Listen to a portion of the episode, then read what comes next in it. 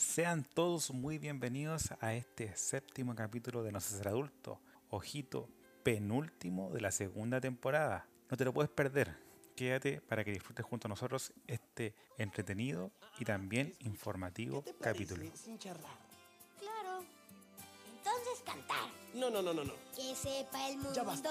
que en marcha ¿cierras la boca? Con mucho ¡Que te que calles! ver y Coda, no cantes. Con cielos azules andando voy a un lugar así soñaba con ir. Ah. Que sepa el mundo que en marcha estoy, que me gusta cada instante aquí, con el sol más brillante. Hoy me encuentro junto a Mariana Aguirre, Hola. que ella va a estar ahí aquí ayudándome para poder eh, conversar y también a dar unas experiencias también que ella, ella tiene para poder compartir, compartir entre nosotros y también para ustedes. En este capítulo también tengo de invitado a Rafael, Rafael Cortés, el cual es, viene en representación de la, de la corporación de apoyo Copiapó. Rafael le va a explicar también, también cómo funciona para que se puedan acercar y se puedan enterar también de lo que ellos hacen. Yo creo que una, es una actividad bien bonita la que hacen ustedes. También tengo a, a Benjamín Cortés, que es el hijo de, de Rafael, una persona atea. Y, y también estoy dentro de Te Apoyo. También, claro, también forma parte de, de Te Apoyo. Así que le agradezco mucho, chicos, eh, Benjamín y Rafael, em, por, por venir, por contestarme el mensaje y Los llegar a. o los mensajes. Así que, no, muy agradecido, muy agradecido. Estoy muy contento de que podamos ver, que nos podamos juntar y podamos conversar sobre esto. Así que conversemos un poquito de, de forma general eh, de Te Apoyo. Eh, estábamos conversando ya un poquito sobre eso, pero eh, ¿qué es Te Apoyo? Eh, ¿Qué hacen normalmente? ¿Qué actividades cotidianas hacen para, para los niños? ¿Niños desde qué edad hasta en qué rango etario más o menos están canalizando niños? Te Apoyo es una agrupación, si bien legalmente es una corporación, pero en realidad es una agrupación de familias que tienen dentro de, de su núcleo familiar alguna persona con diagnóstico de trastorno del espectro autista. Puede ser alguno de los niños de la familia, puede ser inclusive toda la familia que esté diagnosticada o parte de la familia, como en nuestro caso que yo y mis dos hijos están diagnosticados con trastorno del espectro autista. Y lo que hace eh, Te Apoyo de forma esencial es entregar apoyo a la familia. Y ese apoyo, ¿cómo se traduce? Puede ser de muchas formas. Nosotros entregamos apoyo, en primer lugar, teniendo un grupo de WhatsApp donde las familias pueden exponer sus dudas que tengan respecto de la condición, solicitudes de información, por ejemplo, que nos pidan, necesito algún terapeuta, recomiéndenme terapeutas. Ya. Y nosotros ahí, la gente que está dentro del, del grupo va recomendando, yo voy con tal terapeuta y nos ha funcionado excelente, ¿no? yo tuve una mala experiencia con este otro, y etcétera, etcétera. Y aparte de eso, tratamos de entregar también instancias de, de participación grupal para todos los niños, niñas, adolescentes y adultos dentro de la corporación, donde ellos se puedan reunir y realizar ciertas actividades. Entre esos, eh, lo que estamos en este momento haciendo son eh, talleres deportivos, que están financiados con el fondo FONAPI de Senadis, en donde se realizan tres talleres, uno de deporte, otro de yoga y otro de taekwondo, que van desde los cero hasta la adultez. Eh, también se realiza un taller de dibujo para los jóvenes de la corporación, que va desde los 13 años hasta la adultez, en donde se, hacen, se les enseñan técnicas de dibujo de, cómic, de manga, eh, trabajo con estas tabletas eh, gráficas digitales. También tenemos talleres de habilidades sociales que se hace también para los jóvenes y adultos para que puedan aprender un poco eh, sobre el mundo de la vida real. Por ejemplo, ellos hacen, hace poco hicieron una terapia de ir a comprar a, una de estas vegas que hay, a la chimba me parece que fuera. Ya. Entonces le, le llevaron, los llevaron allá para que aprendieran a comprar verduras. Y cómo se hace todo el proceso desde la selección, que es algo que los adultos tenemos que hacer, pero que hay que aprenderlo de alguna forma y para ello eh, los llevó uno de, uno de los terapeutas que trabaja con nosotros a hacer eh, ese recorrido. Y en general nosotros trabajamos en base a talleres grupales porque lo que se busca potenciar es la sociabilización, que es una de las principales dificultades dentro de- del trastorno del espectro autista. Eh, en el particular yo dentro de la corporación soy el vicepresidente y el encargado de la administración de todos estos proyectos con fondos estatales. Y el último de los trabajos que hacemos como corporación es el estar conversando y haciendo charlas y seminarios y todo eso relacionados con, con la condición. Eh, uno de los fondos que nos ganamos el año pasado fue para realizar charlas, que hicimos un seminario en diferentes partes de la, de la región. Fuimos a Caldera, estuvimos en Tierra Amarilla, en Huasco, en Vallenar. Eh, hicimos algunas online también para que se pudiera sumar más gente en colegios, en instituciones y terminamos con, un, con uno grande donde tuvimos invitados de, estuvo el, el neurólogo que hay que es especialista en autismo de, de la región, que es el doctor Cristian Galleguillo, invitamos a una psicóloga especialista en, en trastorno del espectro autista en adultos, que es la única que en, en, ese momento había en la región, me parece que ahora hay más. Eh, tuvimos, estuvo nuestra presidenta explicándonos qué es lo que es la ley TEA. Entonces, tratamos siempre de, de hacer esto, de, de, ir a conversar sobre el autismo, porque muchas de las problemáticas que existen y que viven nuestras familias es porque la gente que trabaja con, con estas personas, con los niños adolescentes, eh, no lo saben. O el conocimiento que tienen es muy antiguo o está muy equivocado, basado en informaciones muy erróneas. Entonces, parte de nuestra labor de apoyo es ir y enseñarle a las personas de, en base a nuestra experiencia, eh, cómo pueden mejorar sus formas de trabajar con, esta, con las personas que tienen esta condición. Entonces, para la gente que está escuchando, si conocen el caso y se quieren acercar a la, a la, corporación, ¿cómo lo pueden hacer?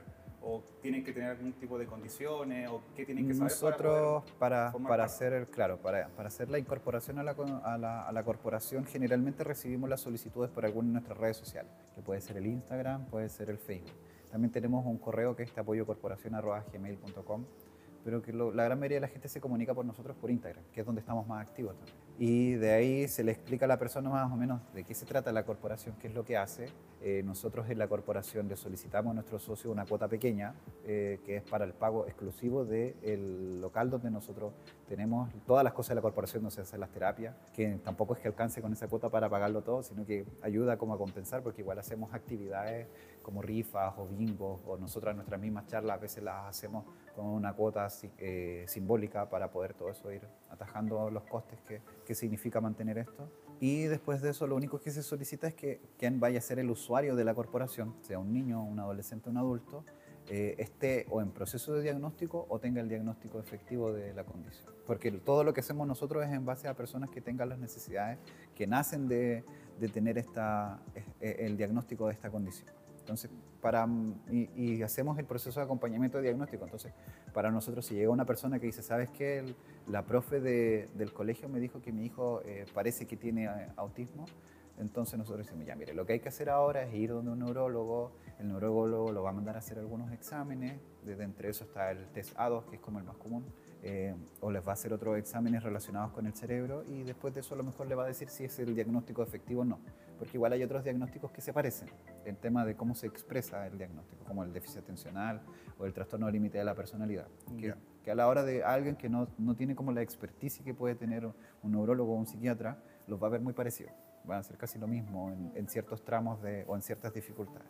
Y después de eso ahí pasa el resto del proceso, nosotros hacemos todo ese acompañamiento hasta que ella tenga el diagnóstico, después podemos recomendarle ciertos especialistas en cuanto a, a lo que se refiere al tratamiento, que generalmente en el autismo se hace con terapias, terapias con terapeuta ocupacional, con psicólogo, con fonoaudiólogo, con kinesiólogo, con psicopedagogo y otras terapias alternativas que existen. Y después de eso ya es solamente el trabajo que se puede hacer y se le invita a estas actividades grupales que hacemos dentro de la corporación, que son para todas las personas. Nosotros tratamos de, no, si bien la aceptación dentro de la corporación requiere del diagnóstico, las actividades que hacemos tienen un enfoque familiar. Entonces puede participar toda la familia. Si dentro de una familia hay tres hermanos y solo uno tiene el diagnóstico, pueden participar ah, los tres. Buenísimo. Yeah. Si hacemos actividades, las actividades generalmente son para que participen todos. Así que si quiere ir la abuelita, el tío, todo el mundo, nosotros felices y mientras más gente mejor. Oye, y con respecto a eso, también ahí me surgió como una duda. Eh, bueno, son familiares y también es enfocada en la persona con TEA, pero también de alguna forma ayudan al núcleo familiar a poder comunicarse con la persona con TEA. Me refiero a que no todos tienen, por ejemplo, un lenguaje verbal, algunos tienen lenguajes no verbales y para algunos se les hace más difícil quizás poder entender o comunicarse con la persona con, con el trastorno del espectro autismo. Claro, dentro de, de cómo lo que se hace, esto del compartir experiencias, muchas veces resulta en eso que puede alguna de las familias o algunos de los cuidadores decir, ¿sabes qué? Mi hijo ya tiene cinco años, no habla, y en el colegio no saben qué hacer, yo no sé qué hacer, ¿qué podemos hacer? Y ahí es donde nosotros recomendamos generalmente ciertas cosas, por lo común a los niños que no han desarrollado el lenguaje o que tienen algún tipo de mutismo o que por otros motivos no, no, no se expresan verbalmente, eh, generalmente se hacen terapias con fonoaudiólogo, con terapeuta, eh, para poder trabajar esto, para ver primero la razón de por qué no está hablando, que pueden ser muchas, no solamente que tenga un impedimento bucal o, o dentro de las cuerdas vocales, que también se puede ser, pero no, no es la única.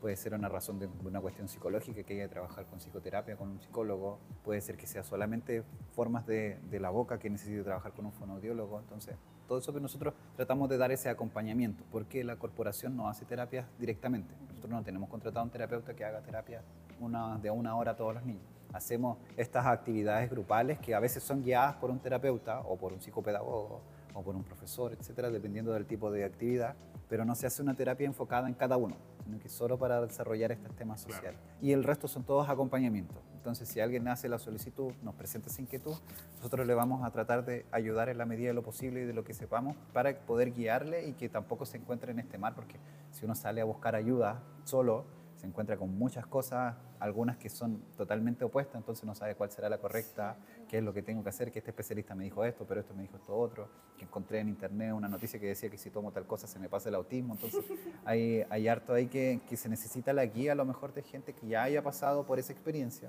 que nosotros no es que si bien hay especialistas de la salud mental en nuestra corporación, no todos lo son, entonces la gran mayoría del apoyo es en base a lo que nosotros vivimos y a lo mejor para restarle un poco la mala experiencia que ya a nosotros nos pasó a esas personas que están recién recibiendo el diagnóstico o teniendo nuevas dificultades. Claro, y convengamos también de que no, no a todos les sirve el mismo tratamiento, no todos tienen que seguir Claro. los mismos pasos. Supongo que a algunos les sirve mejor un camino, pero hay otros que por ese que es un caos y hay que tomar o- otras vías de, de ayuda, me imagino. Así que la condición eh, dentro de su nombre, como se llama trastorno del espectro autista de forma técnica, el espectro al que se refiere, eh, dentro de otras cosas, es porque la forma en que se manifiesta la condición es única en cada persona. Nosotros siempre hablamos de que cada autista es un mundo distinto y hay que entrar a conocerlo bien para poder trabajar con él.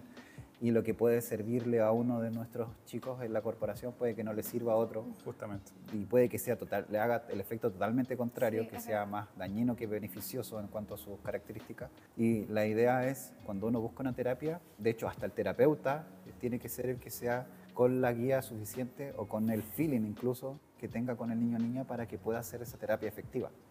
Y muchas veces encontrar al terapeuta adecuado es, es pasar de uno en otro, en otro, en otro, hasta llegar a ese que funciona. Y, te va, y nosotros nos encontramos que a una familia le funciona con este terapeuta y otra familia fue con él y la experiencia fue tan mala que, que no dicen que no sé, que no entiendo cómo hablan de él, si a nosotros nos pasó tal cosa. Y pasa en todo, pasa con los colegios, pasa con... En marzo siempre viene la gran pregunta de qué colegios recomiendan. O ahora que es con- en noviembre con el tema del sistema de admisión escolar, nos preguntan qué colegio está como más recomendado y ahí sale la familia, no, yo lo tengo en tal lado, súper buena experiencia. Y al otro lado, yo fui estuve en ese colegio y lo tuve que retirar porque tuve una súper mala experiencia, Claro. me pasaron tantas cosas. Porque requiere eso y no en todos lados va a funcionar bien la persona y no con cualquier terapia va a funcionar bien. Entonces requiere de mucho trabajo multidisciplinario con muchos especialistas distintos y eso hace que sea algo muy caro, muy caro de hacer. El autismo, si bien algunos de los especialistas como los fonoaudiólogos o los kinesiólogos están dentro de FONASA, acá en Copiapó no hay que fonoaudiólogos por lo menos que tienen por FONASA. Y el tema de ya el diagnóstico puede suponer unas 200, 300 mil pesos en, en solo llegar al diagnóstico y ya después las terapias que en general se recomiendan de forma semanal, con un solo especialista son 100, 150 mil pesos para uno, a la semana, o sea, al, al mes.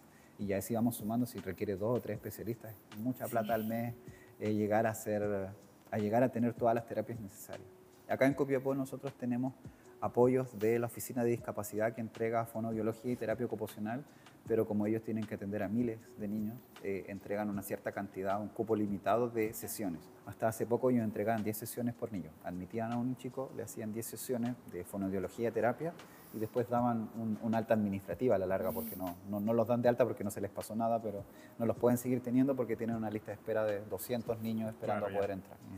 Eh, y también los otros que trabajan con, con chicos eh, dentro de la condición, no exclusivamente, pero que los aceptan, son el, el programa de apoyo a la salud mental infantil, PASMI, que es de la municipalidad también.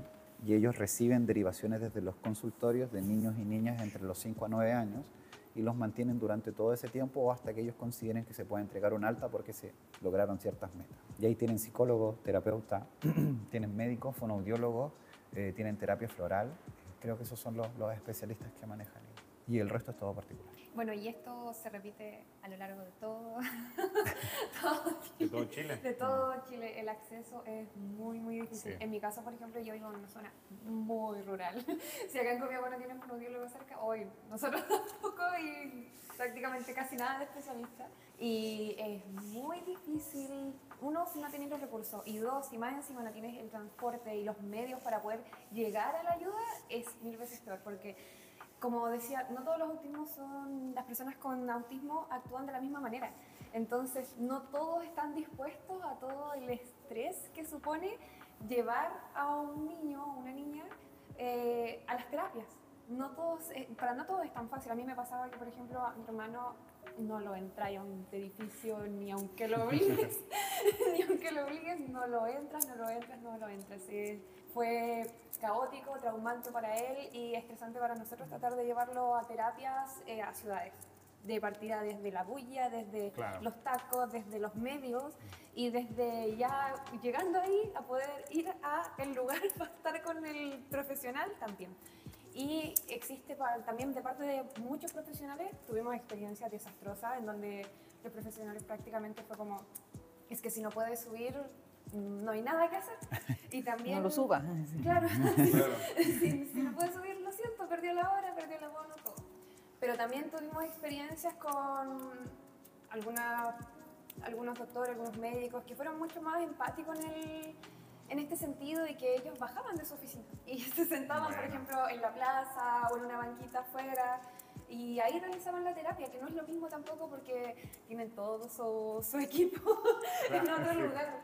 Entonces, hay un montón de trabas y un montón de cosas que dificultan todo el proceso. Ya no, sea, no es solo las lucas, no es solo la disponibilidad, sino que también es cómo tratar a la persona, cómo poder llegar y que al final uno no lo trauma. A mí me pasó que mi hermano, por ejemplo, hoy en día para, él no entra hospital, porque cuando era chico tuvo una generó un experiencia trauma, claro. muy, tra- muy traumático cuando todavía no estaba diagnosticado eh, con un hospital y hoy en día, no sé, se sabe de...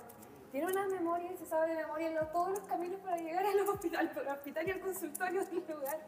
Entonces es caótico, es caótico y eso hace que lo cuidemos mucho para que no se enferme. Ahora, por ejemplo, van... eh, ahora, por ejemplo, eh, logramos llegar a que el CEFAM del lugar vaya a verlo a la casa. En el caso de que, por ejemplo, necesite o realizarse algún examen de sangre, la psicóloga va a la casa, Ah, el ya, médico bueno. general igual, cualquier tipo de medicamento que necesite se lo hacen llegar. Eso nos ha facilitado mucho, mucho la- el acceso a la salud, pero esto es hace como tres años. Mi hermano tiene 17. Todo el resto fue difícil. Claro, Muy difícil. Mm, Un camino lleno de Sí. quizás cuántos traumas se generaron en ese momento de... Claro, y no solo para la, la persona eh, TA, sino que Sí. para mi mamá. Un cansancio. eh, horrible, un cansancio mental y físico, y para mí también, porque, bueno, yo soy hermana menor y todo eso, muchas veces mi mamá, mamá soltera, me tocó también ayudar en el proceso, y siendo chica yo igual, entonces a veces uno, a mi hermano le daban crisis muy feas, y uno no sabe qué hacer, no sabe cómo actuar, Claro. porque además supongamos que él no mide su fuerza, no mide, por ejemplo, eh, sus gritos, su, todo lo expresa de manera muy, muy intensa, por decirlo así. Si está feliz, él se va a reír mucho todo el rato, va a estar muy feliz. Pero si está enojado, todos van a saber que está enojado. Entonces, es un proceso muy difícil para las familias, me imagino, conveniendo que todos tienen historias diferentes, todos viven de manera diferente todo esto, todos están en lugares, algunos en lugares con más acceso, otros en lugares muy inhóspitos, apartados, así como yo vivo, por ejemplo, en una zona muy rural y se nos hacía muy difícil. Hay personas que viven en lugares aún más difíciles de acceder, donde es aún más difícil incluso conseguir apoyo. Me pasó al menos nosotros cuando recibimos el diagnóstico de mi hermano, yo jamás había oído hablar sobre el TEA antes y no conocíamos absolutamente a nadie, a nadie más con, con el TEA. Entonces ahí es como que uno parte de cero. Claro. Oye, y Benjamín, yo quería preguntarte a ti. ¿Qué, ¿Cómo te has sentido en, en Te Apoyo? ¿Cómo que has- tienes amigos? eh, ¿Las actividades que haces? ¿Cuándo vas para allá? ¿Con qué intención vas? ¿Qué te gusta hacer? ¿Te ha servido? Es bacán ir a Te Apoyo. Gracias a Te Apoyo he aprendido hartas cosas, he tenido varias habilidades, varias ayudas con de mis amigos, de los, de los profesionales que van ahí. Ya. ¿Y, y más o menos qué actividades te hacen allá? Que no sé, jugar a algo, a un juego particular o conversar de algo en particular. Ahora mismo hacen talleres en ciertos días. Por ejemplo, yo los viernes en la tarde yo voy a hacer taekwondo. Ah, buena, ya. O- y algunos otros que van a ir a hacer deportes, Ya. otros que van a hacer yoga, que van a hacer música, que son un tipo de terapia, musicoterapia se llama. Musicoterapia, sí. Sí. Ya, buenísimo. ¿Tienen harta actividad entonces? Sí, es ¿Y cuántas, cuántas veces a la semana vas o tienes que ir? ¿Esto funciona como tienen hor- horarios? Sí, hay horarios para ciertos talleres. Yo a veces voy con mi papá porque mi hermano tiene que ir a un taller o porque yo tengo que ir a un taller o porque mi papá tiene que trabajar ahí. Ya. Eh, ¿Y ahora en el verano es más frecuente? ¿Lo hacen en la mañana también? o Porque tienen que compensarlo también con el colegio, ¿no? Claro, sí, los horarios de los talleres se fueron, fueron pensados, son todos en la tarde, después de las 5 de la tarde, pensando en la salida de la, Claro. de la gran mayoría que estuviera en colegio para que pudiera la gran mayoría participar, pues si lo hacíamos en la mañana no iban a poder, No, iban a tener que faltar a clase y no era la idea. ¿Y desde hace cuánto que practicas taekwondo? eh, hace harto, como desde noviembre que empezó. En noviembre empezó, Sí. claro. Ah, ya. Buenísimo. ¿El c- ¿Cinturón? ¿Qué cinturón? ¿Otro no es con cinturón? ¿No con cinturón? Creo que sí, ¿Ah, sí. Ah, sí, también.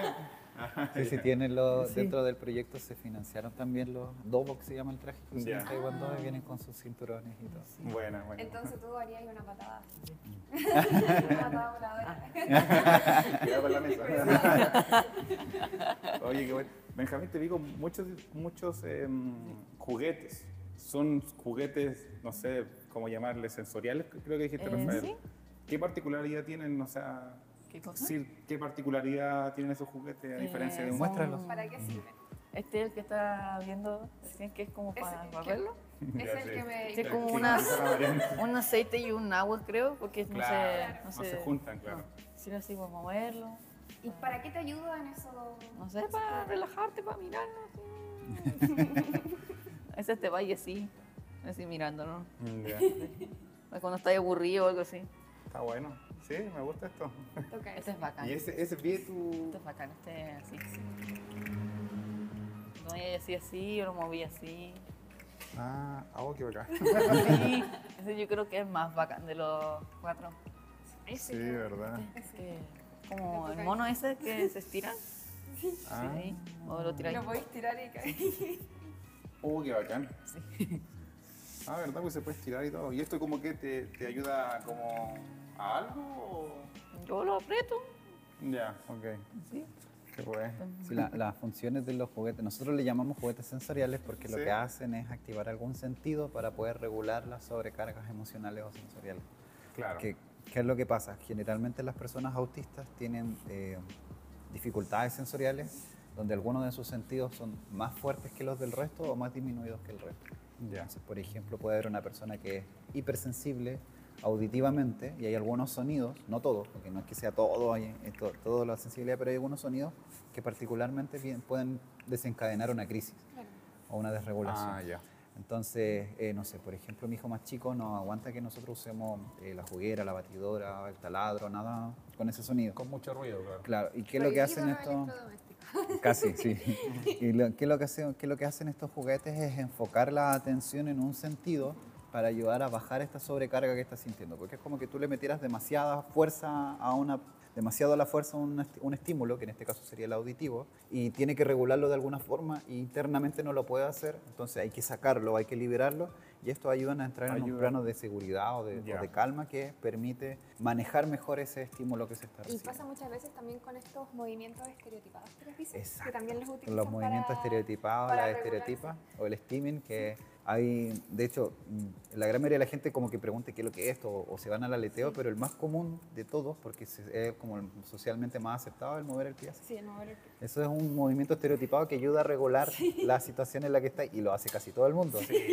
Yo lo Entonces, ¿qué es lo que, qué es lo que hacen? No sé, pues cuando son más chicos, sus movimientos tienden a ser como más, más vistosos porque ellos no tienen una sociabilidad in- in- in- inculcada todavía en donde sepan que socialmente se va a ver extraño que un adulto esté haciendo así en medio de una Sí. conversación. Justamente. claro. Eh, pero sí hacen así o dan vuelta en círculo o están saltando todo el rato o pueden ser incluso eh, verbales o hacen un sonido todo el rato o dicen todo el rato la misma palabra. Y los van cambiando mucho. Me pasa Sí. yo que mi hermano ha cambiado mucho los sonidos que emite para autorregularse. Así. Desde que era chico hasta hoy en día utiliza de diferente y le da, y le da, y le da, y le da con uno. Y es muy chistoso porque tiene un amigo que tiene su misma edad y que de hecho se llaman igual, se llevan como por tres meses.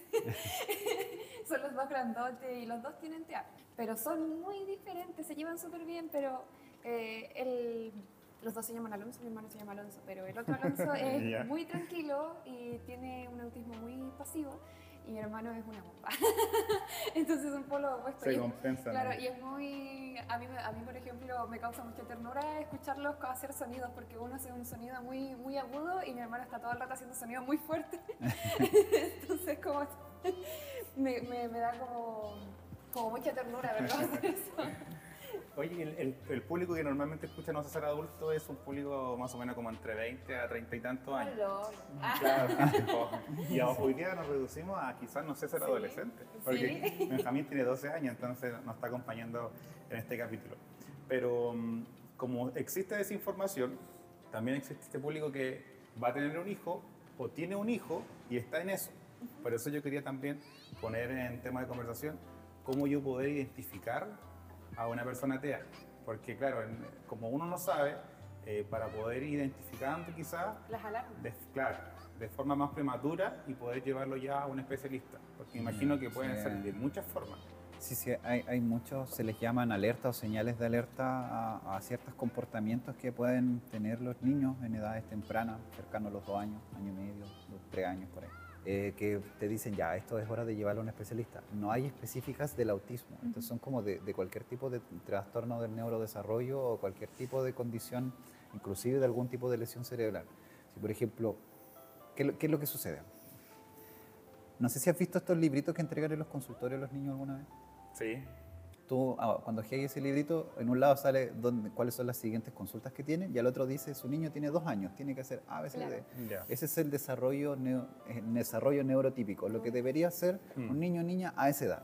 Cuando un niño o niña no cumple con lo que dice en ese manual, que Es un manual de desarrollo, es una señal de alerta.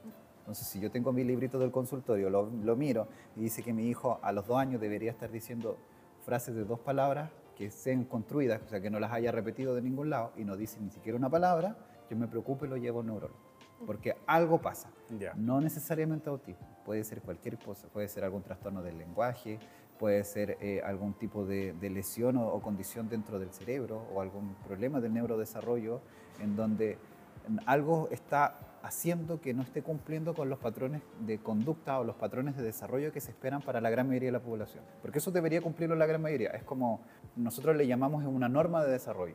Y a las personas que la cumplen las llamamos neurotípicas, porque cumplen el tipo o la norma que está establecida.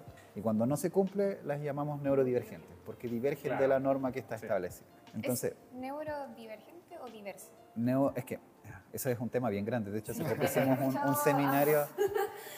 Si, si uno va al Jumbo, dice que las cajas preferenciales también son para neurodiversidad. Sí, Lo que pasa con la neurodiversidad es que en algún punto una socióloga que buscaba eh, hablar sobre los derechos de las personas que tenían algunas dificultades neurológicas, quiso decir que todos los cerebros que existen en el mundo son distintos. Entonces, como existe una diversidad, una biodiversidad, o sea, hay diferentes especies, los humanos somos diversos porque un humano no es igual al otro, Claro. entonces los cerebros no son iguales, así que son neurodiversos. Neurodiverso. Pero los neurodiversos son todos los cerebros que existen, ese es como el globo en general. Tiempo después, una abogada, para poder establecer esto ya en términos más legales, dijo que como existía esto, para poder separar un poco de los que cumplen con las normas, Claro, los que no dijo están... Dentro de los neurodiversos incluiría los neurotípicos, ¿cierto? Porque aunque Claro, se diga neurotípico, exacto. igual los cerebros seguirían siendo diferentes. Sí, de ahí de, de esto nace, eh, acá hay muchos temas socia- de lucha social donde nace un concepto que es la neuronormatividad, el establecer de que esto es así, este es un desarrollo normal o es un desarrollo eh, que, sigue una norma y esto es como lo que está sano. Desde ese paradigma, del paradigma de la salud, por decirlo de alguna forma, o desde el paradigma más clínico, se establece como que hay algo que está bien y algo que está mal. Entonces lo que viene a ser todo el tema del paradigma de la ne- neurodiversidad es no ver que existe esto como que si hubiera un cerebro sano y uno que está dañado, sino como que ver que todos son distintos. Y hay algunos que tienen algunas condiciones que se explican como trastorno y otros que no, otros que siguen una norma. Y a la larga todo este trabajo derivó en que se dijera ya, entonces vamos a dividir. Los que siguen la norma que está establecida en los manuales de cómo debería desarrollarse una persona, están siguiendo un tipo, que un tipo, eh, la definición es una norma, lo que está dentro de una norma es un tipo. Y siguen un tipo son neurotípicos. Y los que no siguen esa norma les vamos a llamar neurodivergentes. Y dentro de la neurodivergencia está el trastorno del espectro autista. Pero hay muchas cosas más. Está, por ejemplo, los otros trastornos de neurodesarrollo como el déficit atencional con por hiperactividad o la dislexia, la dislalia. Y otros que no son trastornos del neurodesarrollo como el síndrome de Down o trisomía del 21. Que se entiende de que estas personas, el desarrollo cerebral fue distinto al de los otros, entonces nunca van a cumplir o en algún momento de su vida no cumplen con los patrones que están establecidos que deberían cumplir, como los que están en el librito del consumo. Entonces, una de las señales que nosotros damos, como es más accesible, eh, tomar el librito, leer, Claro. mi hijo no hace lo que dice acá, me preocupo, lo llevo al especialista. Pero para una familia, darse cuenta de que hay algo distinto con su hijo es complejo. Pasa que, por ejemplo, nosotros que estamos en una familia de generaciones eh, neurodivergentes, cuando eh, mi hijo empezó a tener las primeras señales de alerta y nos lo dice la persona que menos, lo, menos tiempo lo veía, que era su pediatra de cabecera, eh, nosotros lo consultamos con sus profesores. Sus profesores dijeron, no, está todo bien. Lo consultamos eh, con, con nuestros propios familiares, sabéis que el Benja está haciendo tal cosa. ¿Y qué me dijeron? Tú hacías lo mismo cuando era tenías esa edad. Ah, Claro. Entonces. ¿qué es lo que pasa? Eh, nos- yo lo, lo- lo vemos mucho en los colegios con lo que nos comentan los profesores. Le- la profe se da cuenta de la que eh, la profe, el profe se da cuenta de que este niño tiene eh, un desarrollo distinto, tiene alguna característica que no va con el resto de los niños, porque se dan cuenta que todos los niños hacen algo y este no lo está haciendo, algo raro hay. Le explican a la familia, la familia qué es lo que dice, no, es que todas nuestras familias han sido así. Es que el papá era así, la mamá era así cuando era chico. Es que el hermano también es así. No, es que los primos todos son así en la familia. Entonces, dentro de los núcleos familiares, como la, la condición eh, es algo que en la gran mayoría de los casos es una cuestión de heredable genética, se empieza a entender, eh, o estos comportamientos se empiezan a entender como normales dentro de esa familia. Justamente. Entonces, por ejemplo, en mi familia, cuando yo le expliqué, porque mi hijo más chico tiene 5 años y él no es hablante, no, no se comunica verbalmente, le digo eso a mi papá y mi papá me dice, no, si tu tía habló a los 6 años. Entonces, como que no te preocupes si eso es lo normal. Porque dentro de esa familia, a lo mejor, donde hay personas que también tienen el mismo diagnóstico, tuvieron las mismas dificultades y en su tiempo, como no se sabía, o sea, estamos hablando de los años 50, 60, que es la época de, de mi papá y mis tíos, eh, en ese tiempo no se tenía idea de esto. No se conocía, claro. A menos que fuera una persona TEA nivel 3 ahora, que era el autismo infantil en ese tiempo, no, no había diagnóstico, era gente que tenía más dificultades. Claro. No, es que él es un poquito más, más retraído, más, más tímido. Es tímido, siempre. No, no le gusta eso. mucho conversar. No, es que se demoran en hablar, pero después hablan como loros. Y, y resulta que, claro, que después cuesta mucho que la familia llegue al diagnóstico por eso, porque los comportamientos están más o menos... Perdón por interrumpirte. Yo sé que el capítulo está muy bueno, pero es una pequeña pausa nomás. En esta oportunidad queremos agradecer a nuestros colaboradores, principalmente a Now Chile, es quien hizo el logo de nuestro podcast. Esta es una empresa de imagen y comunicaciones que realiza servicios de marketing digital, spot publicitario, diseño publicitario, fotografía y coberturas audiovisuales. Tú puedes contactar con ellos a través del Instagram Now Chile. Búscalos para que tengas mayor información o también al más 569 6593 0347. También otro fiel colaborador que siempre está desde el principio con nosotros es Sergio Donoso o también SDFit. Si están pensando en mejorar tu calidad de vida, en mejor, mejorar tu movilidad o mejorar tu salud como tal, comunícate con él. Anda a buscarlo a Instagram, Sergio Donoso Fit. Te haces asesorías 100% personalizadas.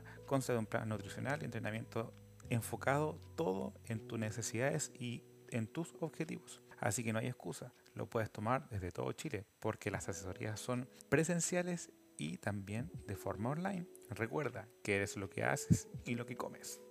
Ya, ya, ya. Ahora sí, sigamos con el capítulo. Tú, Rafael, me dijiste que te diagnosticaron TEA cuando ya era adulto. Sí, ahora el año 2020 fui diagnosticado. Hace muy poco. Hace muy poquito. sí. Pero, ¿Y cómo fue vivir con, o sea, ¿Cuánto tiempo sin el diagnóstico? como con esa pregunta de quizás qué, qué está pasando, qué tengo, no sé, quizás surgieron un montón de cosas. Es Porque, que, si ¿Te tú lo, todo? mira, si tú lo pensáis, eh, una de las preguntas que me hizo a mí la, la psiquiatra cuando estaba haciendo estos test que te hacen para poder hacer, me dijo, ¿cómo si tú un amigo? Y tú es algo que no lo conversas con la gente, tú no vas con otra gente a preguntarle, ¿cómo si tu amigo? Porque no es una conversación natural, no está dentro de las conversaciones entre las personas. No se conversa sobre la sociabilidad, ¿cómo si tu amigo? ¿Cómo así cuando vaya a hablar con una persona Es como si nueva? uno naciera con, sabiendo cómo sociabilizar. Exacto.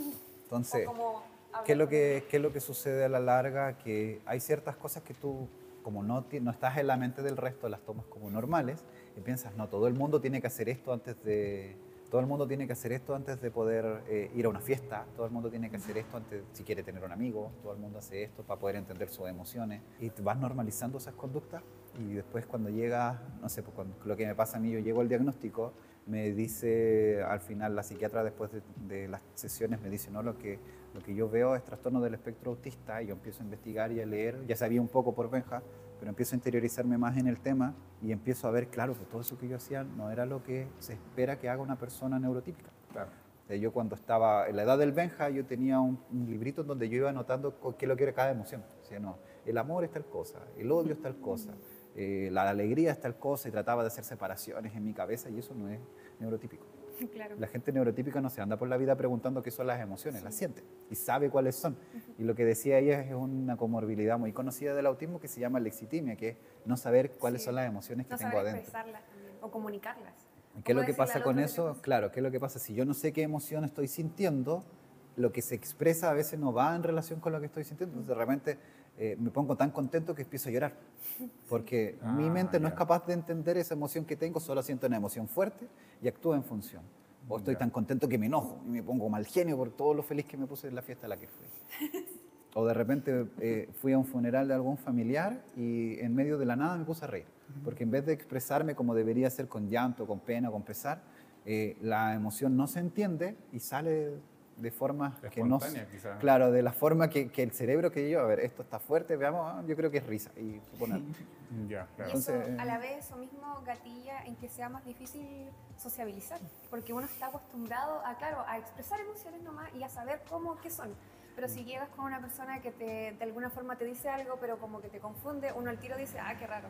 Entonces Claro, uno, claro, no se abre a que hay distintas maneras de poder expresar las emociones y de comunicarlas al final. Sí, y esos son solo como los ejemplos más, Generales. más, más fuertes, porque si tú lo piensas, uno está todo el rato expresando emociones con la cara con el cuerpo. Y si tú no eres capaz de como leer tus propias emociones, va a ser re difícil que entiendas las del resto. Y ahí se empiezan a producir la- las dificultades con la empatía. Entonces, ¿qué es lo que sucede? Mucha gente piensa, y es uno de los grandes mitos, que las personas autistas no son empáticas. Y lo que pasa es que no es que no sepan ponerse en el lugar del otro, sino que no saben qué le pasa al otro. Porque resulta que cuando se supera ese desconocimiento, cuando la persona, yo, o a través de herramientas que aprendí en terapias para poder leer un poco el lenguaje no verbal del otro, o porque la otra persona me dijo, hoy estoy enojado, ahí recién uno empieza a entender, ah, ya, pasa esto, ya sé cómo actuar. Si puedes llegar a, sentir, ponerte los zapatos de la otra persona y sentir el, el Claro. sentimiento que está sintiendo. Entonces, ¿Qué es lo que sucede con el autista? Pareciera que fuera frío, pareciera que fuera distante o que no comprende lo que sucede, de repente tira un chiste en un, en un velorio, no sé, una cosa así. No comprende las situaciones sociales porque no es capaz de leer el ambiente, no es capaz de leer los cuerpos o los gestos que hacen en la cara. Pero si supera esas faltas de conocimiento, puede actuar con normalidad respecto a la empatía. Entonces nosotros siempre hablamos cuando hablamos de, esta, de este mito de que los autistas no son empáticos, no es que no sean empáticos, es que no saben lo que pasa con el otro. Entonces es re difícil hacer algo con otra persona si no sabéis qué le A pasa. partir del desconocimiento. Claro, porque lo miráis y esa cara estará feliz, o está enojado, que está haciendo, la mueca que hizo no la entiendo, nunca la había visto y, y resulta en eso. ¿Y qué es lo que hace la gran mayoría de los autistas que no tienen tratamiento? Empiezan a generar como en su mente leyes o códigos de conducta. Entonces empiezan a pensar, si yo voy a ir a una fiesta, tengo que comportarme de esta forma, hablar tales temas, no tengo que decir estas cosas porque a la gente no le gusta, tengo que tratar de conversar de tal forma, tengo que tratar de consumir alcohol o, o- o hacer lo que está haciendo el resto. Eh, si yo voy al doctor tengo que ser de tal forma, no sé, por ejemplo, al doctor no le puedo mentir, al doctor le tengo que decir todo lo que me duele. Normas muy básicas que se empiezan a formar para poder tratar en diferentes situaciones. Y se generan como, como estas normas de contexto o ante personas que no es lo que hace el neurotípico. El neurotípico va y una Y fiesta hace. y lo pasa bien. Va al doctor y habla con el doctor, Claro. sin pensar ni preocuparse. Cuando yo conversaba con mi psiquiatra, ella siempre me comentaba que lo- las personas autistas en su sociabilidad tienden a dividirse como en dos grandes grupos, una tendencia, no es que sea así siempre. Hay algunos autistas que están muy preocupados de lo que va a pasar socialmente en el futuro y hacen estas, como yo, que hacen estas normas, empiezan a pensar esto, esto, otro, hoy día me toca ir a esta entrevista, entonces tengo que hacer esto, hablar de esta forma, hablar... Eh, o, y están los otros autistas que tratan de vivir la vida como si no tuvieran nada, entonces tienden a ser socialmente muy disruptivos, pero después de pasar todo esto empiezan a ser como normas posteriores, como lo que pasa con las leyes acá en Chile. Entonces pasa algo, chucha, dije esto, perdón, chuta, dije esto, eh, dije esto en la fiesta y todos me miraron feo, entonces nunca más lo digo. Ya, ok. No, y, eh, me junté con tal persona en la escuela y todos mis amigos me empezaron a, a- a excluir, entonces no me tengo que juntar con esa persona. Se, eh, reaccionan a eso y empiezan a generar normas posteriores a las interacciones sociales. Y para poder entender lo social, porque lo social es muy complejo, sobre todo cuando uno entra a la edad del Benja, en donde ya las cosas son, una mirada puede significar mucho, sentarme al lado de alguien puede significar que me excluyen de mi grupo social, saludar a esta persona y no me dejan de saludar a esta otra, o me empiezan a cuestionar mis comportamientos, que por qué haces eso, que por qué aleteas. Y ahí entonces empiezan a producir las modificaciones de comportamiento y terminamos haciendo algo que cuando llega la adultez, entró la adolescencia y llega la adultez, nosotros llamamos eh, mascarar, que es ocultar un poco la condición para el resto dar la sensación de que no nos pasa nada. Entonces llegamos a la adultez y la gente cuando yo les digo, eh, no, yo tengo diagnóstico de trastorno del espectro autista, lo primero que dicen es, no se te nota. Porque aprendí con, durante toda mi vida, durante mis 31 años, a eh, guardarme todo, todas las como los comportamientos que socialmente le iban a molestar al resto. Eso. O que me iban a mirar feo, o que me iban a excluir, o que después no me iban a invitar, o, o que se iban a reír de mí. Entonces eh, uno empieza a aprender a base de, como de, de golpes y de, de malas experiencias a hacer ciertos comportamientos que eso no, no eso se hace en la casa cuando uno está solito. Claro. Y eso lo puedo hacer, esto no lo puedo hacer. Y, y Benjamín, ¿a ti te pasa? ¿Te pasa lo que dice de.? Yo casi todas las noches me hago una situación así. ¿Qué pasa si, si mañana me encuentro con esta persona? ¿Qué le digo? Me, invento una serie de situaciones, Ya, claro. así como un diálogo así, para saber qué debo decir. Cómo qué debo- reaccionar, sí. qué decir. Eso va muy de la mano con la ansiedad. Tiene Sí, pero después no lo sí. haciendo. Es que quizás a veces ni pasa. pues. Claro, sí. son distintos escenarios. sí. Claro, cuando se van a enfrentar, no sé, mañana vamos a ir a- al doctor, mañana vamos a ir a jugar fútbol o, o al- a la corporación. A grabar con no sé ser adulta. Claro, van generando también esa expectativa o ese de, de qué voy a decir, qué voy a hacer, si me dicen esto voy a reaccionar de esta forma, voy a intentar no decir esto. ¿Pasa siempre? Sí, Es que, a ver, ¿qué es lo que sucede? Eh, atajar la vida, la vida generalmente es un caos, atajarla, eh, la idea es hacerlo antes para no llegar a la ansiedad. Porque eso es uno Ya. de, la- de, ¿cómo se llama? De una de las comorbilidades muy importantes y de salud mental muy fuerte dentro del autismo. Entonces, ¿qué es lo que se hace generalmente para poder evitar eso? Es anticipar. Yo a Benja no lo traje ese día, lo levanté, vamos, tenemos que irnos. Le expliqué, le dije, trata de vestirte de tal forma, o trata de que vamos a hablar de estas cosas más o menos, vamos a ir a tal lado, a tal hora, hay que prepararse, hay que levantarse temprano, hay que Ya, desayunar. claro. Entonces, hace- anticipamos lo que va a suceder para que cuando suceda no sea tan fuerte el Claro. impacto, porque nosotros podemos anticipar, pero no podemos poner en todos los escenarios. Eso genera rigidez eh, cognitiva, que también es uno de los temas que se tratan cuando se hacen terapias dentro del autismo. Porque si generamos un plan de acción de todo lo que va a pasar de forma demasiado estructurada, si ese plan se cae, en ese momento podemos sufrir una desregulación o crisis. Es verdad. Entonces, si yo le hubiera dicho al Benja, no vamos a ir, nos van a hacer ABC preguntas, y tú no, me, tú no le haces esas preguntas, o le haces otra pregunta que no le dije, eso podría haber desencadenado una crisis, inclusive conmigo. Si me, si me hubieras hecho una pregunta, yo ya estoy acostumbrado a hablar de esto, pero si me hubieras hecho una pregunta a lo mejor que, que me hubiera dejado así como colgado, de por qué me preguntó eso, puede generar como un- un- una pequeña distorsión dentro de mí o, o hasta una desregulación. Eso que dices tú, nos- nosotros como familia eh, lo aprendimos a la mala. aprendimos también que, claro, llevar a mi hermano a situaciones sin anticiparle el camino antes y contarle qué íbamos a hacer, en dónde íbamos a estar y todo eso, terminaba en caos. Era crisis, eh, terminamos pasando muy mal. Entonces, hoy en día también tratamos de hacer eso. Por ejemplo, cosas tan simples como, no sé, cuando yo viajo eh, y después me tengo que ir, eh, decirle de, con muchos días que me voy a ir tal día, pero que voy a volver y todo eso, porque si no, en el momento es llanto y todo, todo malo. Y lo mismo, no sé, algo tan básico que quizás como los desfiles. Los desfiles siempre fueron un tema, porque mi hermano es muy... no le gustan los ruidos, los ruidos fuertes. Entonces, obviamente un desfile donde hay una banda. Sí, mucha gente. sí, y mucha gente. Y fue algo que, mm, que lamentablemente, lo, como, como mencionaba, lo aprendimos a la mala, que hoy en día ya tolera un poco más. No digamos que lo hace perfecto, pero sí lo tolera. Y claro, anticipando mucho el tema, pudimos llegar a ese resultado, porque ante- si no lo hubiésemos hecho, no terminaba en una descompensación muy grande para él. No han intentado, perdón que terminemos esto en un, haciéndote preguntas yo, pero no, no han intentado con audífonos con cancelación Sí, de ruido. sí, sí. Últimamente, eh, bueno, probamos muchos tipos y todos los rompía. Le tuve que comprar unos que prácticamente eran como indestructibles. Militares. y, y aprender también porque, por ejemplo, ya un tipo de audífono que tenía como cierta almohadilla por un lado, ya, la rompía. Entonces después tenía que buscar un audífono que no tuviera esa almohadilla. Mm. Después le compré unos audífonos que tenían como los que andas trayendo tú, Benjamín, que tienen esa como bandita arriba, la rompió. Entonces tuve que buscar uno que no tuvieran la bandita, sino que tuvieran como una funda nomás, que no tuvieran el acolchado. Entonces después de buscar mucho, logramos dar con unos audífonos que no los no los rompen y que le han servido muchísimo, muchísimo, muchísimo, muchísimo. Bueno. Y el- Sí, nosotros en la corporación, eh, para los niños que tienen hipersensibilidad auditiva, los recomendamos. De hecho, algunos usan estos más mineros, que se ponen Ah, estos de seguridad, de claro. seguridad mineros, que igual son un poco más baratos. Y estos audífonos, como los que usa Benjamín, son con cancelación activa. Lo que Hay hace, y pasiva. Claro, Lo la pasiva usamos- es la que la se que pone y solo por la presión y por el tipo de almohadilla Ah, que tienen, claro. Esa es la que elimina. usamos normalmente nosotros con los audífonos para escuchar música, todo eso es la pasiva. Sí, Y la- lo que hace la pasiva es que eh, elimina todos los ruidos. La gracia de las cancelaciones activas es que traen adentro un chip que trata de igualar la onda que viene, la onda sónica que viene entrando, tiene un micrófono, la toman y la anulan con otra que sea inversa, Claro. pero no con todos los sonidos. Con la voz humana tratan de mantenerse. Entonces, te ponías eso, Ah, no escucháis el trap, vaya en la calle, en el centro, no escucháis las motos, las, las micros, todo, Ya. pero escucháis a la gente. Sí.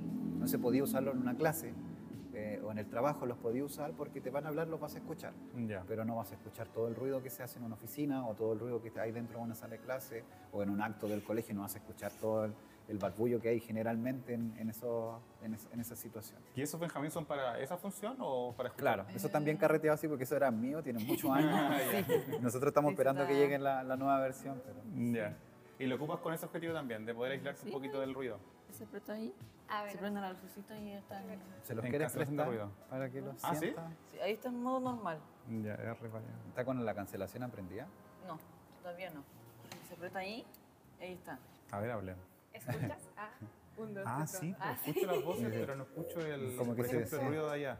Y ese silencio extraño. Claro, es sí. complejo acostumbrarse a ese Como que se silencio. escucha raro la voz, así como... Como un robot. Oye, pero qué buena. qué Como que buena. los sellas. Claro. Oye, ¿y esto dónde lo, lo pueden encontrar? ¿Cómo se pueden Eso comprar? nosotros los que- compramos ahora, la nueva versión de eso la compramos por AliExpress a China, ¿Ya? pero para buscarlo uno los busca como audífonos de cancelación de ruido activa o ANC, por las siglas Ya. en inglés. Los valores acá en Chile son igual elevados, son sobre los 75 mil pesos Sí, para encontrar uno con esas características. Dentro de los más baratos y más buenos, nosotros habíamos visto un Anker, de la marca Anker de, de productos de sonido, que están cerca de los 100 mil pesos. Y esos en particular, nosotros ahora que los compramos en China en una super oferta, los encontramos en 50 mil pesos. Buena. Bueno, Con buen el envío precio. gratis. Hay que esperar, llevamos esperando harto tiempo, pero cuando lleguen van a ser muy buenos.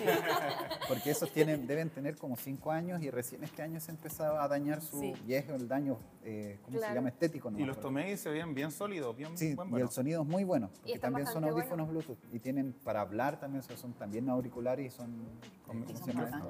Micrófonos de teléfono, funcionan, tienen toda la funcionalidad. Ah, buena, como manos libres también. Sí. Y, y con cancelación de ruido no solamente hay de estos audífonos grandes, sino que también estos in-ear, los chiquititos, claro. que son sin cables, también hay de ese tipo. La Sony tiene unos muy buenos, son carísimos, cerca de 300 mil pesos, Ya. pero son muy buenos en su función de cancelar el ruido. Ahí depende de- del bolsillo y de lo que se aguante, porque no toda la gente aguanta esa cancelación. Ese vacío que se genera en el oído Ya. puede desestabilizar el sistema vestibular, que es el sentido del equilibrio, igual puede hacer sentir como... Ah, claro, pero no es extraño. tan recomendable quizá eh, traerlo en la- caminando por la calle. No, no, no es eso. Es que Sí, depende pues, de cada eso. persona, de la sensorialidad de cada persona. Por ejemplo, a mí nunca me gustó esa cuestión de la, de la, de la ¿cómo se llama? De la cancelación activa. Sí, gracias a la almohadilla que tiene, tiene cierta cancelación pasiva. Entonces, si te los pones ya, algo reduce el ruido. Ya. Pero es activa no porque hace que se escuchen los sonidos del cuerpo. Sí, si tú te mueves Es- es se escucha tu propio. Ah, tu propio sonido. Masticáis algo y es como que tú eres ya dentro de tu boca siendo masticado. Sí, sí, es es A mí me complejo. pasa eso, que me molesta escucharme comer. Así, por ejemplo, Sí. audífonos y escucharme masticar Eh. así o respirar. Uno se escucha. Sí, sí, eso. Entonces requiere de cierto, pero eh, los beneficios, por lo menos los que hemos visto nosotros de los que lo usan en la corporación son altos. Igual hay chicos que como no aguantan esto, pero si necesitan audífonos utilizan los otros que son del tipo minero, que me parece que las- en estos lugares donde venden en EPP en el centro, Sí, salen como 20, 30 mil pesos. Sí, sí. Puede que incluso menos, dependiendo de a lo mejor de la talla y de la, de la marca. Igual hay marcas caras de, de elementos de protección personal. Y lo que generalmente reglamentamos, y esto es un artículo regulador igual que los juguetes. Entonces todas estas cosas que, que nosotros hacemos son para evitar llegar a la desregulación. Y que las desregulaciones son, en términos más clínicos, son daños de la salud mental. Cada vez que, uno, que una persona autista se desregula, su salud mental disminuye. Y puede llegar a un punto que entre en una forma de desregulación que se llama el burnout autista, donde pareciera que hubiera quedado como con una depresión. Por mucho tiempo no quiere salir de la casa, eh, empieza a generar rechazo a situaciones nuevas, a comer nuevos alimentos, quiere comer siempre lo mismo, ver siempre lo mismo, escuchar siempre lo mismo, que no lleguen personas nuevas. Y, y es complejo porque salir de ahí cuesta mucho tiempo, porque hay que volver a establecer la seguridad en el mundo. Ya. Nosotros nos pasó con nuestro hijo más chico el año antepasado, post pandemia, vuelta a las clases presenciales. Él entraba por primera vez a la escuela. eh, entonces, en marzo, primera semana de marzo, sale a trabajar mi señora porque ella es profesora. Segunda semana de marzo entra Benja a su colegio. Él entraba en la tercera semana de marzo al jardín. Y cuando llegamos al jardín, él entró en un estado de desregulación, lloraba, gritaba, no quiso entrar y por mucho tiempo, por alrededor de tres meses, él, nosotros abríamos la puerta y él gritaba en la casa porque pensaba que iba a salir. Nosotros eh, tuvimos que esconder los zapatos en la casa porque como en la casa no usamos zapatos, pues la gran mayoría de nosotros andamos a pies pelados en la casa con chalas por temas sensoriales, eh, él veía los zapatos y sentía que lo iban a sacar de la casa. y fue un Ah, proceso ya. larguísimo. La primer, el primer lugar donde nos dejó llevarlo fue a la casa de la abuela, que que era como el lugar más, más seguro. Y de ahí pasó un mes para poder llevarlo a casa de otra persona, del otro, del otro abuelo. Eh, y después pasaron harto tiempo para poder ir a algún lugar que le gustara. Como todavía estamos en este tiempo entre que todavía habían confinamientos semiparciales, pudimos ir una vez, logramos ir al Jumbo. Y desde ese entonces como que a él le gusta mucho ir a ese supermercado, pero los prefiere por sobre los otros. Y como había poquita gente, entonces también, y el Jumbo igual tiene eh, ciertas facilidades como de, de que la música nunca está muy fuerte. Sí, sí. Eh, siempre la- hay muchas cajas, entonces uno no tiene que esperar tanto tiempo. eh, es muy colorido, la luz siempre es tenue. Y hay cosas como llamativas que pueden, de hecho yo algunas cosas sensoriales no las tengo acá, pero algunas cosas sensoriales que las hemos encontrado ahí, que tienen harta variedad de cosas. Y, y tienen estas cajas que permiten hacer uso de, de, ¿cómo se llama?, de la atención preferencial para personas neurodivergentes. Pero fue un proceso de medio año de salir desde eso. ¿Y qué pasó? Fue una, hubieron muchos cambios muy fuertes, muy rápidos, y que le provocaron que dejara de tener seguridad en salir al, al mundo. Entonces, cuando se pierde esa seguridad, todo se genera en ansiedad. Y a la larga se transforma en un trastorno ansioso. No es muy distinto a un trastorno ansioso, donde no, no se pueden hacer cosas. Entonces, él no podía salir de la casa, no aguantaba ciertas cosas. Ahí sí que tuvimos que esconder todos los instrumentos electrónicos que emitieran zumbido. Dejamos de hacer preparaciones con batidoras, con jugueras, o yo las tenía que hacer en, en- en- en- afuera de la casa, Ya, eh, claro. conectarme afuera y que él estuviera en la pieza, con, a lo mejor con la tele, viendo los, los únicos videos que le gustaba ver eh, para poder preparar algo, porque si no, no no funcionaba. Si no, era solo destrucción dentro de la casa. Y todo eso seguía haciendo daño a su salud mental. Entonces, la idea de todo esto, que nosotros, para muchas personas es como ya tiene su, su desregulación, esperemos que se le pase y después todo bien. Lo que pasa es que cada uno de esos va mellando la salud hasta que llegamos a ese punto. Y la idea no es llegar allá. Claro. Salir de ahí es muy feo y es muy doloroso para la persona que lo pasa. Y para las familias que también están haciendo toda la labor de cuidado. Oiga, estoy muy contento. ha sido todo muy bonito, creo. No, em, me ha gustado mucho. Creo que este- esta instancia de poder informar también y poder ir rompiendo también ciertos métodos de que, o ciertos mitos que la gente siempre piensa de que ah, el niño autista es el que, como le dicen, el niño autista es el, el que no habla solamente, sino que hay un montón de cosas que uno tiene que prestar atención o siendo, no sé, conociendo a un vecino, siendo padre, abuelo, hermano, tío, lo que sea. Entonces, eh, espero que esta información, muchas gracias Rafael por, por todo lo que tú has entregado, Benjamín, Mariana, eh, lo ha, ha sido muy entretenido y espero que a la gente también le pueda servir. Así que nada, yo creo que ya vamos, vamos estamos cerrando ya. Sí, perdón, me tengo que entrar. Así que Mariana, muchas, de verdad, muchas, muchas gracias por, por- por venir, por participar. Así que nada, si quieres decir algo. Quiero acotar algo. Ah, Ah, que a todo esto, bueno, a todo lo que hemos estado hablando ahora, este un mensaje para los que nos van a escuchar. Ah, que mm, es tarea de cada uno informarse también hoy en día. Nosotros no, a mí por ejemplo me pasa mucho y duele para las familias. Yo he escuchado mucho cuando uno dice, no, es que él tiene autismo, vive en su mundo.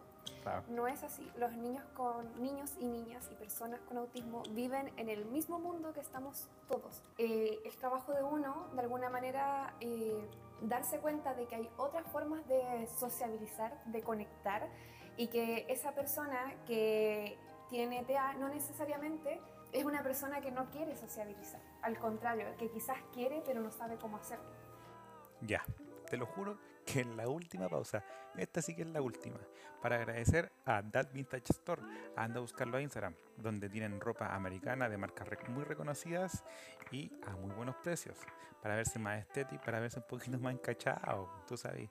Hacen envío a todo Chile y también te pueden entregar presencial en Copiapó. Otro colaborador que siempre ha estado presente es Noah Adventure. Anda a seguirlo a Instagram, N-O AH Adventure. Anda a seguirlo a Instagram. Tienen ropa muy bonita, ropa outdoor en distintos colores y en distintos tamaños. Te hacen una entrega presencial en Quilpué y también hacen envío a todo Chile. Así que anda a echarle un ojo. Además recalco que todas las tiendas que están presentes colaborando con nosotros el adulto son todas pymes que hay que apoyar. Así que con tal de ir a seguirlos a Instagram, tú ya les estás ayudando bastante. Así que sigamos. Hay muchas maneras de acercarse, hay muchas maneras de intentar llegar a la otra persona y no necesariamente aislarlo. Para, por ejemplo, para mí como familia de mi hermano, me ha tocado mucho ver situaciones que duelen, porque lo, es la misma gente la que muchas veces te hace sentir ese dolor y darte cuenta de que existe una diferencia, que es una diferencia que en realidad es por cómo actuamos, pero que se puede, se puede hacer. Por ejemplo, yo decía, como mencioné, mi hermano tiene un autismo grado 3. eh, no habla verbalmente y sus crisis son muy intensas, por decirlo así. Pero aún así, él se comunica, él se comunica, él a su manera habla, con, con gestos, con, con muecas, con eh, formas de mover su cuerpo, él se expresa. Y así lo hacemos todas las personas. Entonces, esto es como, quería dej- quería dejar como esta pequeña nota para que las personas que nos estén escuchando también hagan su, su parte, en el sentido de que todos vivimos en la misma sociedad y todos estamos aquí y es tarea de todos de alguna manera compartir y llevar, como por decirlo así, incluirnos a todos. Eso. Sí, muchas gracias. Gracias Mariana. Eh, gracias Rafael por, por venir, por Benjamín también por venir. Eh, espero que la, que la corporación siga creciendo mucho, que le siga yendo muy bien, que sigan ganando proyectos, que sigan ganando fondos para que más gente va- vaya llegando también, se acerque a ustedes y encuentre una zona de tranquila, una zona de poder culturizarse, de Una poder de apoyo. aprender, apoyarse también. Así que Rafael, nada, muchas gracias. Te dejo un espacio también para, Gracias por la invitación, para nosotros siempre es, eh, importante y nos agradecemos eh, enormemente cuando se nos invita a hablar sobre, no solamente sobre nosotros como corporación, sino que más, más específicamente sobre el autismo. Eh, como dice ella, es muy importante conocer, porque si uno conoce es capaz de actuar. Y ah, siguiendo la misma línea para dejarles algo, eh, en nuestra experiencia, las prácticas que se realizan no solo para personas autistas, sino que para personas neurodivergentes tienden a ser agradecidas por todos. Si lo piensas, en la anticipación, no solamente que reduce la ansiedad, la ansiedad no solamente de las personas autistas, todas las personas en algún punto sufren algún tipo de ansiedad y la anticipación ayuda a mermarla, de todos los tipos de anticipaciones que puedan haber, desde la verbal de decir mañana muero en una entrevista, hasta la que es un poco más organizada de tener un calendario en la casa, anotado todo lo que va a pasar en el día a día, o los calendarios que hacen en las escuelas que dicen cuáles son las clases, todo eso es anticipación. En todo el mundo todo, por lo menos lo que nosotros hemos visto en la experiencia, de vamos a colegio, enseñamos ciertas eh, herramientas que pueden usar, que ninguna de esas requiere inversiones grandes de dinero, a veces ni siquiera requiere inversión de dinero. El feedback que recibimos después es que no solamente los chicos que tienen dificultades de carácter como la del autismo, sino que todos, eh, como que van con una mejor disposición al colegio gracias a esta adecuación. Y que a la larga pareciera que todo esto se tratara de ser un poquito más empático y más decente con las personas, con las necesidades que se tienen y, y de ir dejando atrás ciertos estereotipos o ciertas ciertos prejuicios respecto de cómo tiene que ser el trato. Eh, hay cosas que nosotros siempre abogamos porque se eliminen, como el adultocentrismo, esto de que el adulto tiene la razón y el niño no, de que se le escuche. Cuando uno presta atención a la persona, uno le pone atención a la otra persona, independiente de la condición que tenga, uno empieza a entender cómo tratar con esa persona. Entonces pasa con un niño autista que no habla, con una persona autista que no habla, que si uno lo conoce y empieza a interactuar con él, se va dando cuenta de cómo se comunica realmente. Que como, como sabemos, porque yo tengo un niño de 5 años y tengo que darle de comer, tengo que saber cuando está triste, cuando está enojado, cuando Claro. le duele algo, y si no me lo dice, tengo- eh, hemos tenido que encontrar formas de Sí. comunicarnos. Y debe pasar lo mismo con, con tu hermano después de todo este tiempo. Eh, entonces viene solamente en establecer el vínculo y darse cuenta de que todas estas cosas a la larga nos ayudan a todos. Nosotros siempre le decimos a los profes, ustedes se van a dar cuenta que después de aplicar todas las cosas que les enseñamos, lo único que van a tener es menos pega, porque todo esto les va a ayudar con todos. Es decir, Ya. Eh, y claro, como dices tú, te ayuda no solamente con la familia, sino que te ayuda a sociabilizar en sí. A mí me ha pasado que aprender a socializar con mi hermano, por ejemplo, que es autista no verbal, eh, me ha ayudado mucho a entender a otras personas que no hablan y me he, he podido comunicar de manera muy asertiva. Entonces, se puede. Es difícil, se puede. Y Benjamín, yo creo que tú llevas el agradecimiento especial. Hoy día eres el- Gracias, el, gracias. primer eres el primer niño que participa en, en el podcast, así que nada, muchas gracias. Eh, no sé si quieres mandarle un saludo a tus amigos No lo sé. Al equipo de Taekwondo. o al profe de Taekwondo, a, a los niños de la corporación. No, no sé. Tranquilo, tranquilo. Así que eso chicos, les agradezco mucho. Les tengo un regalito, así que espérenme un poquito. Para mí. dijo, les tengo, es para los dos. Parte del merch de No sé ser adulto. Mariana, este es para ti, Ay, merchandise oficial. Ah. para que la puedan ocupar. Y todo esto es para ustedes. Para Oh, que tengan la bolsita para ir al supermercado, para ir a comprar pancito. Así Qué que. espero les guste. Y el micrófono. Sí.